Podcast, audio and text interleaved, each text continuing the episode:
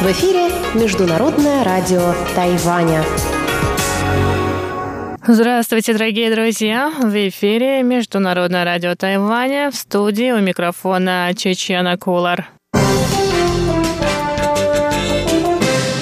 Сегодня 6 марта, и в ближайшие полчаса вы услышите выпуск главных новостей от Тайваня, после чего для вас прозвучат передача Владимира Малявина «Китаеведение. Устная история». Ну а если вы настроились на часовую программу передач на частоте 9590 кГц, то вы также услышите передачу Андрея Солодова «Новости экономики» и повтор звуков города с Валерией Гемрановой и Иваном Юмином. Оставайтесь с нами.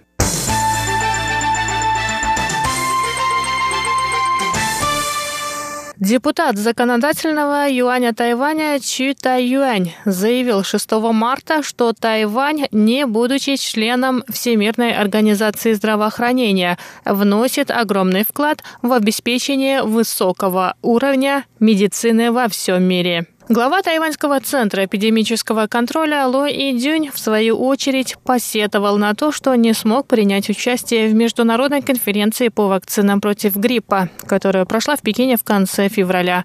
Но он заверил, что центр собирает всю необходимую информацию, касающуюся этой конференции. Конечно, если бы я там был, я смог бы напрямую пообщаться с другими участниками конференции. Поэтому мы будем бороться за права наших специалистов на участие в таких конференциях, которые регулярно проходят в северном и южном полушариях. Тайваньский союз врачей сообщает, что 25% жителей Тайваня получили вакцинацию от гриппа. В настоящее время услуги по вакцинации предоставляют 4028 клиник и больниц.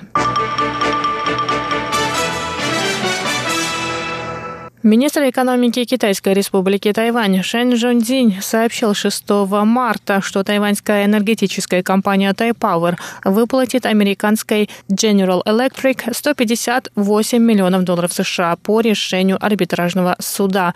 По словам министра, эта выплата не повлияет на баланс компании в этом году, так как она уже была включена в бюджет на строительство и консервацию четвертой атомной электростанции в 2014-2015 годах странах. Напоминаем, что после консервации четвертой атомной электростанции американская компания General Electric подала иск на Power за несоблюдение платежных обязательств. После трех лет рассмотрения Международная торговая палата приняла решение в пользу General Electric и обязала Power выплатить 158 миллионов долларов США. Тайваньский министр сообщил, что решение по консервации 4 АЭС было принято правительством бывшего президента Ма Индю. После этого Тайпауэр приостановила выплаты американской компании, сославшись на то, что предоставленные ей услуги и оборудование не соответствуют условиям договора. Председатель исполнительного юаня Тайваня Су Джин Чан заявил 6 марта, что правительство выступает за ужесточение проверки в отношении китайских официальных лиц, которые хотят посетить Тайвань.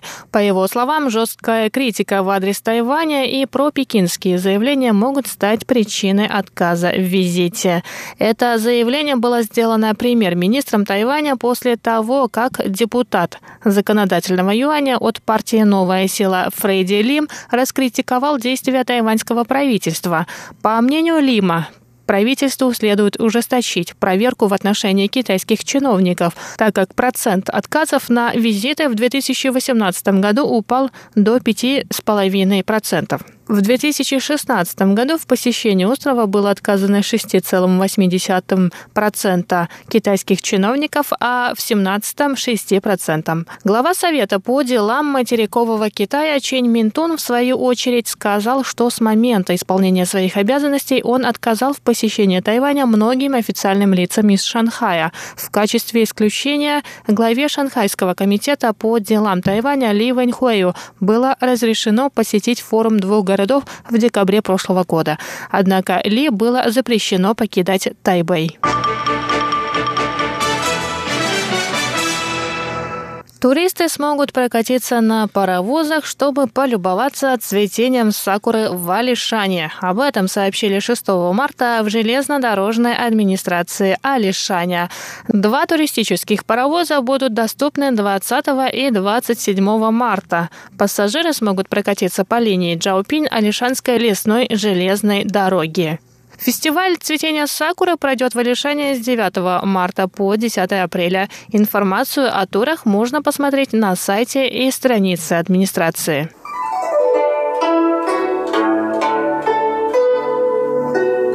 Дорогие друзья, 28 марта русской службе Международного радио Тайваня исполняется 25 лет. В преддверии этого славного юбилея мы объявляем конкурс на лучшее видео поздравления от наших слушателей. Чтобы принять участие в конкурсе, отправьте нам короткое, до 25 секунд, поздравительное видео, в котором мы сможем разглядеть цифру 25 или символику Международного радио Тайваня на фоне ваших родных мест. Лучшие поздравления мы покажем в наших соцсетях и на торжественном праздновании нашего юбилея. Первым 25 участникам конкурса мы отправим памятный вымпел МРТ. Пять авторов самых интересных и креативных видеопоздравлений получат эко-сумки с символикой МРТ и Тайваня. Отдельный конкурс мы проводим среди поздравительных писем. Авторам пяти лучших писем мы отправим спортивное полотенце с символикой МРТ. Присылайте ваши видео и письма на наш электронный адрес russ@rti.org.tw до 20 марта. В теме письма указывайте 25. Желаем удачи!